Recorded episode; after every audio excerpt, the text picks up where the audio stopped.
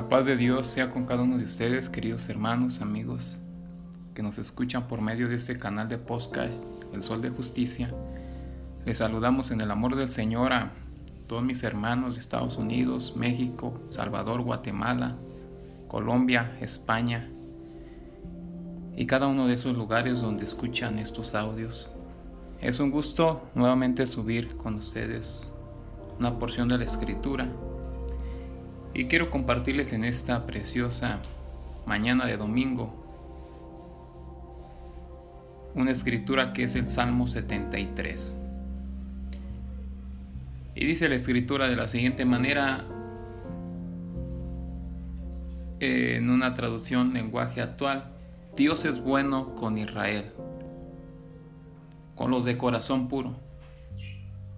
Pero en cuanto a mí, casi perdí el equilibrio mis pies resbalaron y estuve a punto de caer, porque envidiaba a los orgullosos, cuando los veía prosperar a pesar de su maldad. Pareciera que viven sin problemas, tienen el cuerpo tan sano y fuerte, no tienen dificultades como otras personas, no están llenos de problemas como los demás, lucen su orgullo como un collar de piedras preciosas y se visten de crueldad.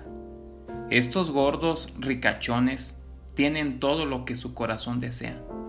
Se burlan y hablan solo maldades.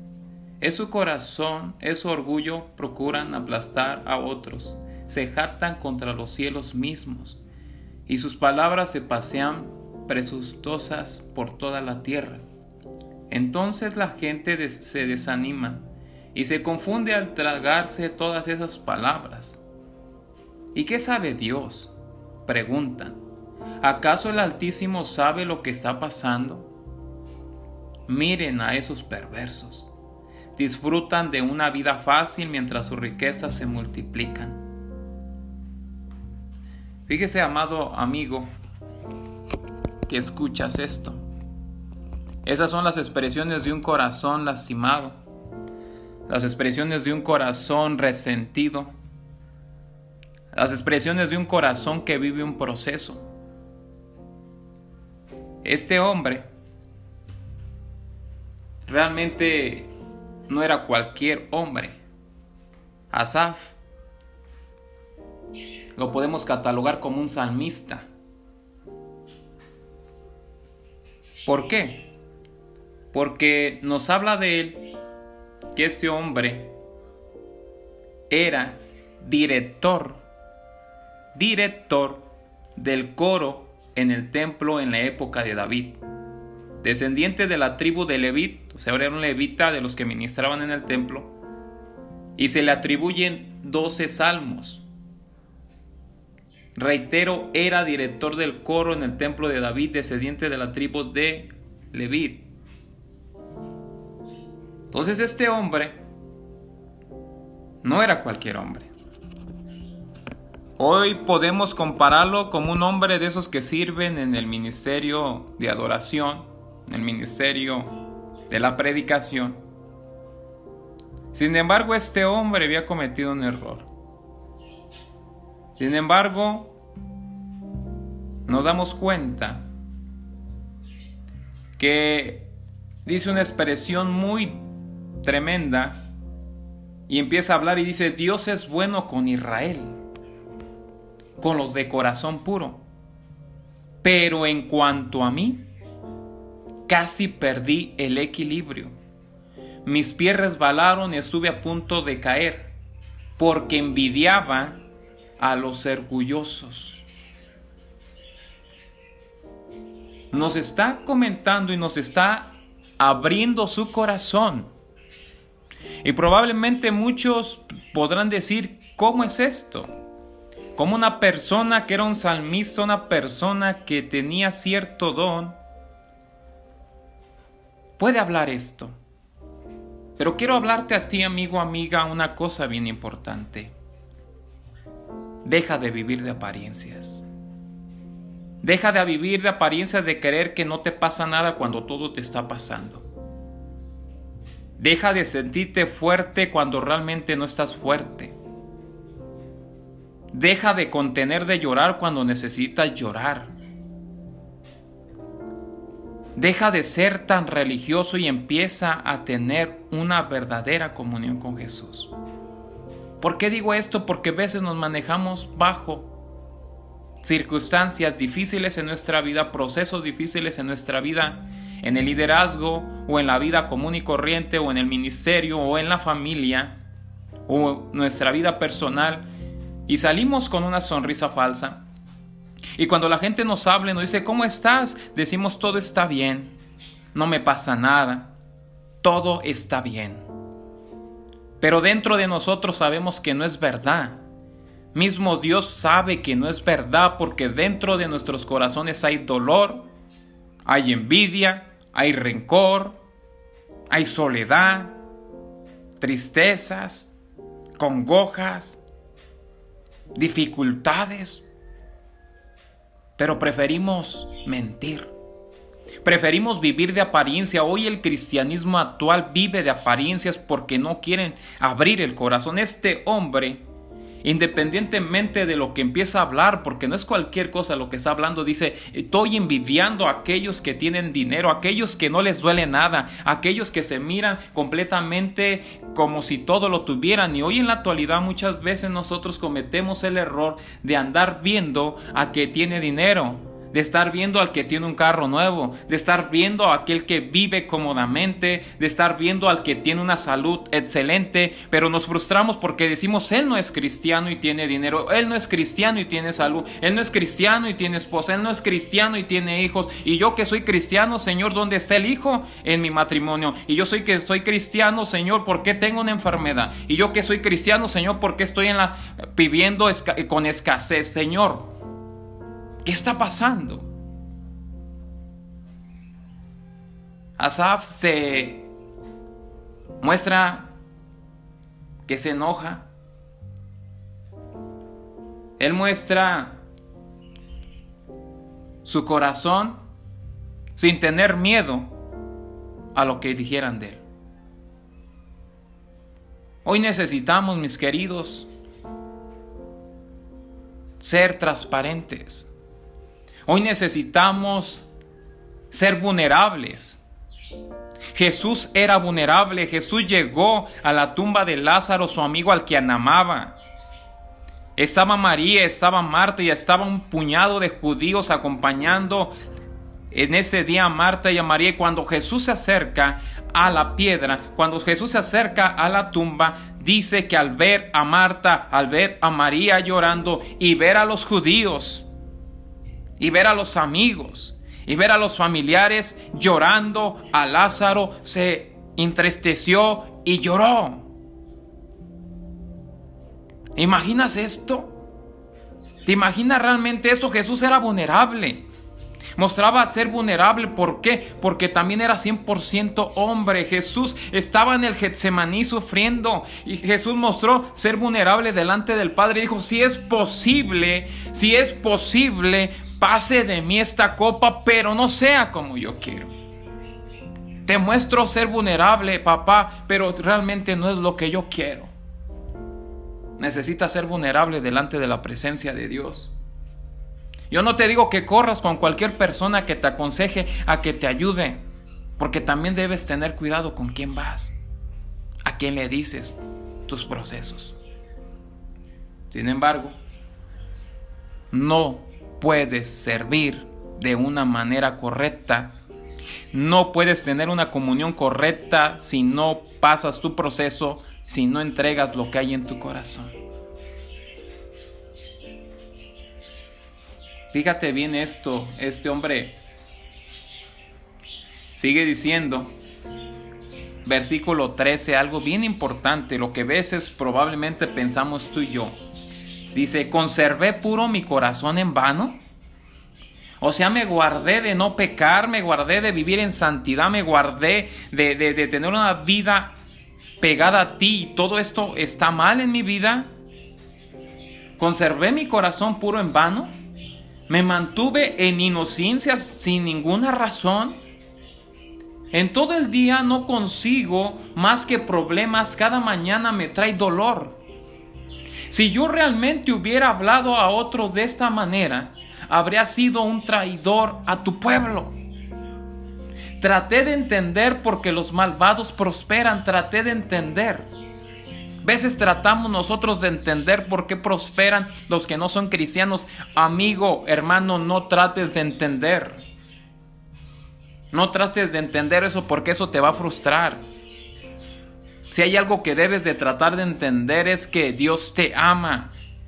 Si algo debes entender es que Dios está ahí en tu proceso y no andar viendo otras cosas. Hebreos 12 nos dice que nuestros ojos deben estar puestos en el autor, en el consumador de nuestra fe, Jesucristo.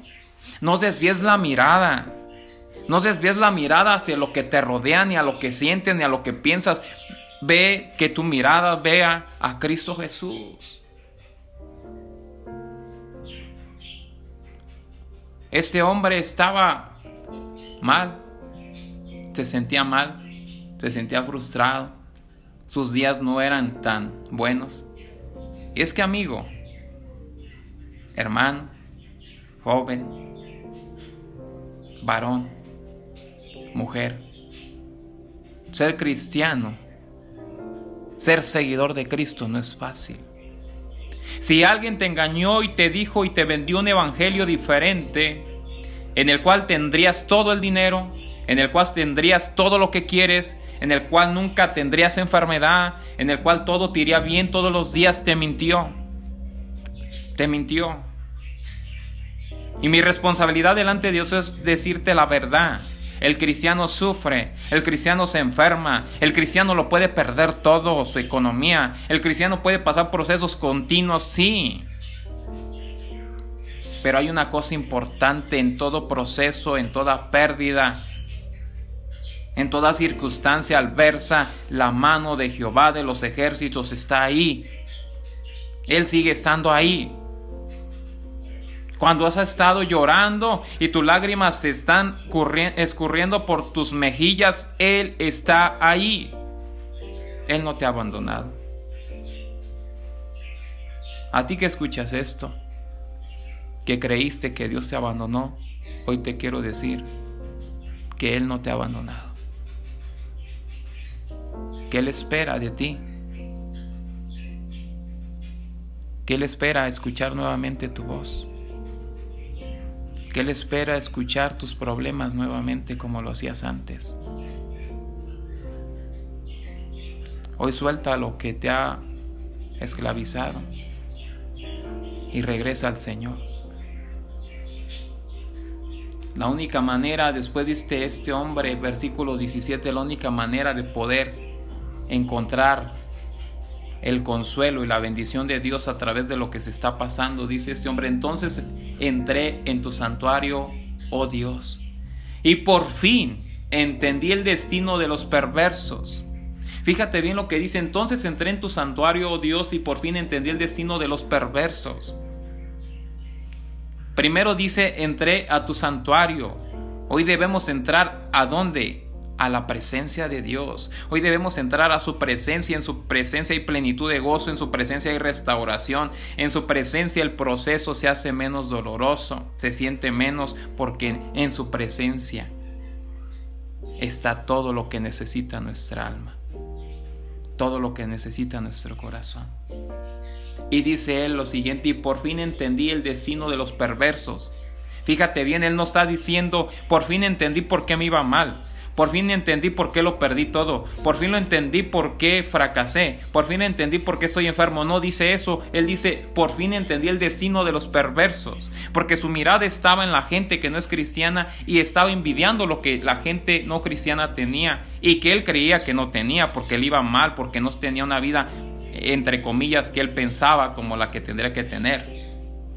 Pero lo que Dios le revela es aquella gente por más que tenga todo como dice la escritura, ¿de qué le sirviera al hombre ganarlo todo si perdiere su alma?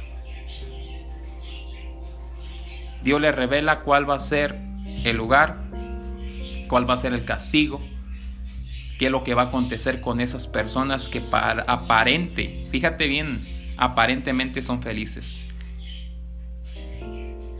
¿Cuántos muertos? ¿Cuánta gente ha llegado a quitarse la vida? Y nos damos cuenta que era gente que era millonaria, gente que lo tenía todo. Aparentemente físicamente lo tenía todo, pero no tenía a Cristo.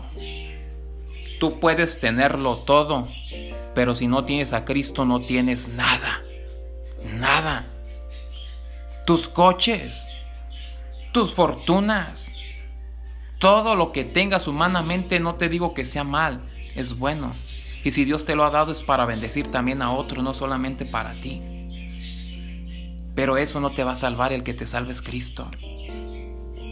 Y aquí hay gente probablemente que escuche esto en esta mañana, en esta tarde, en esa madrugada.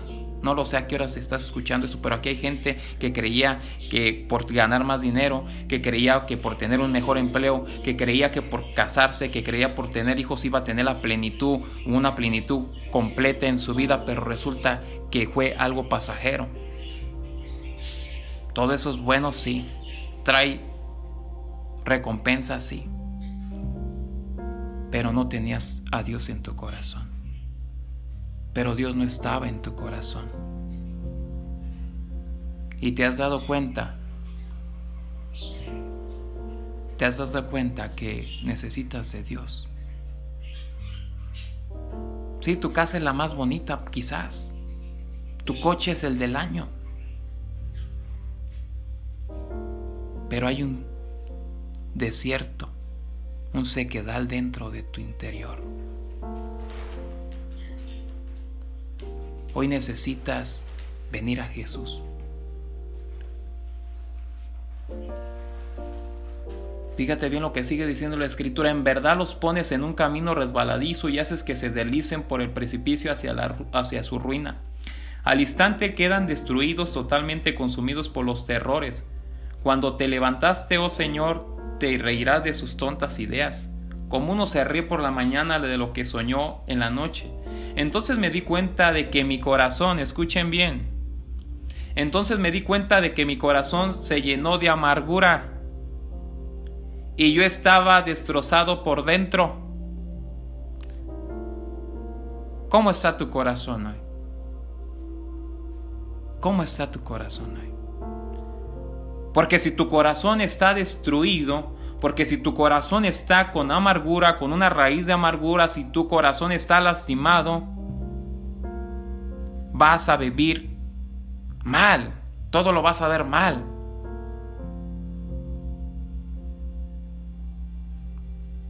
Entonces me di cuenta de que mi corazón estaba lleno de amargura. Date cuenta, amigo, hermano, varón. Hoy date cuenta cómo está tu corazón. ¿Se llenó de amargura? ¿Se llenó de amargura por las circunstancias que ha vivido? ¿Cómo estás? ¿Estás destrozado hoy por dentro? Sigue diciendo, fui tan necio e ignorante. Debo haberte parecido un animal sin entendimiento. Sin embargo, todavía te pertenezco. Oh, gloria a Dios. Me tomas de la mano derecha. Amigo, que me escuchas. No importa el pecado, el error, no importa cuántas veces has caído, hoy Dios te da otra oportunidad. Aunque hayas actuado sin entendimiento, como ignorante, como necio, hoy el Señor Jesucristo te da otra oportunidad. Ven a Él. Porque Asa entendió, dice, sin embargo, todavía te pertenezco, me tomas de la mano derecha, me guías con tu consejo y me conduces a un destino glorioso. Y fíjate bien lo que dice el versículo 25. Para ti que a veces crees que estás solo en tu proceso. Para ti que a veces crees que ya no puedes dar más. Para ti que crees que ya todo está perdido, dice versículo 25, ¿a quién tengo en el cielo? Sino a ti. Te deseo más que cualquier cosa en la tierra. Puede fallarme la salud y debilitarse mi espíritu. Pero Dios sigue siendo la fuerza de mi corazón. Él es mío para siempre. Los que lo abandonen perecerán, porque tú destruyes a los que se alejan de ti. En cuanto a mí, qué bueno es estar cerca de Dios. En cuanto a mí, qué bueno es estar cerca de Dios, amigo, hermano. Mi deseo en este día, en este momento, es que tú estés cerca de Dios. Ya no luches más con tus fuerzas. Ya no tengas envidia de los demás. Ya no juzgues, ya no critiques. Mejor ven a Dios hoy para que restaure tu corazón.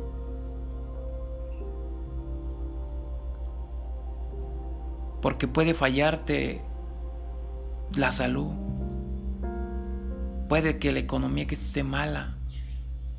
Puede debilitarse incluso tu espíritu, entristecer, estar triste. Pero recuerda que Dios sigue siendo nuestra fortaleza. Él es el Dios poderoso. Es el del Dios que está aquí. Este hombre de Dios Asaf reconoció, reconoció cómo había actuado. Y esto es lo que tú debes en este día, en este momento entender. Cómo estás actuando, cómo estás viviendo, de qué manera te estás conduciendo, amigo. ¿De qué manera? ¿De qué manera te estás conduciendo hoy? Yo no lo sé, pero tú sí lo sabes. Y hoy a mí me gustaría que tú allí donde estás, no importa si vas caminando, si vas manejando, donde vayas, hoy me gustaría orar por ti. Hoy me gustaría pedirle al Señor que quite de tu corazón todo lo que no es correcto. Que hoy Dios sane tu corazón, que hoy Dios sea quien llega en medio de tu proceso y se te aparece y te ayuda.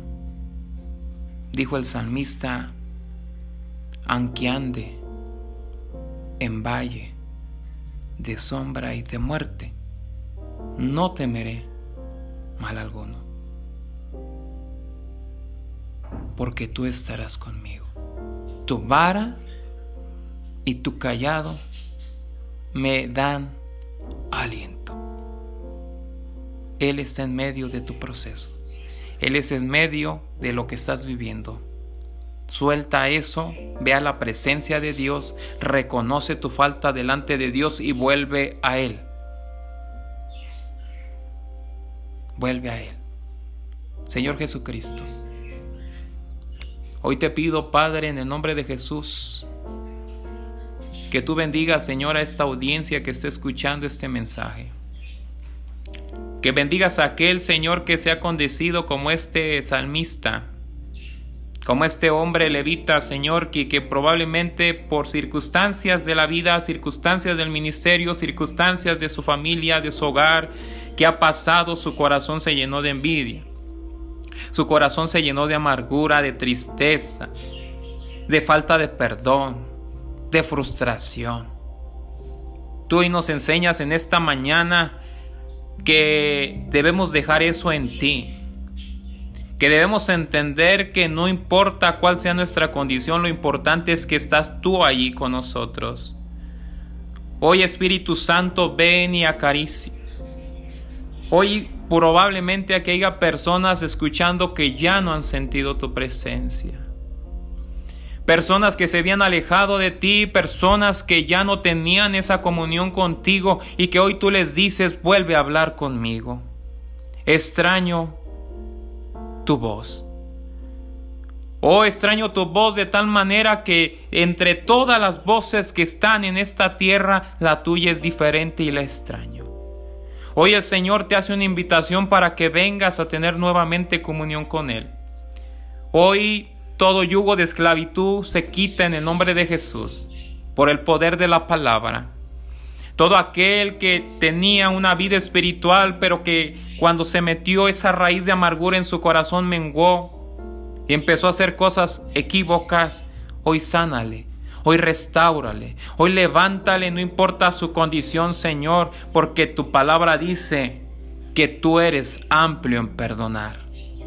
Pero también debemos entender los que escuchamos esto y los que escuchan esto, tienes que confesar el hijo pródigo estando alimentando puercos, estando alimentando estos cerditos, dice que entró en sí, porque se le antojaban las algarrobas, él entró en sí y miró al cielo y dijo, he pecado contra el cielo y contra mi Padre.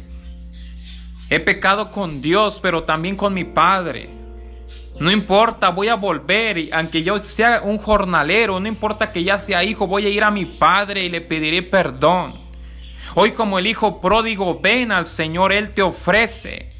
Él te ofrece perdón, Él te ofrece vida eterna. Dice la palabra que el hijo pródigo llegó y algo impresionante dice que cuando se miraba lejos que venía el hijo pródigo, el padre siempre desde que el hijo se fue estuvo esperándolo.